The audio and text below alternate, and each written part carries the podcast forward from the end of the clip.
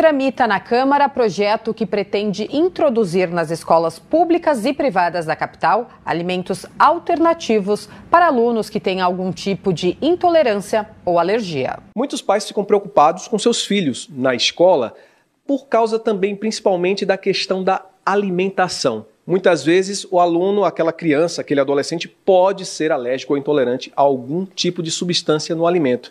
E um projeto de lei aqui da Câmara, que é de autoria do vereador Isaac Félix do PL, que está aqui ao meu lado, quer melhorar essa situação quando ele estabelece a obrigatoriedade das escolas, tanto públicas e privadas, a instituir um cardápio mais alternativo, vereador, para essas crianças que têm intolerância, né?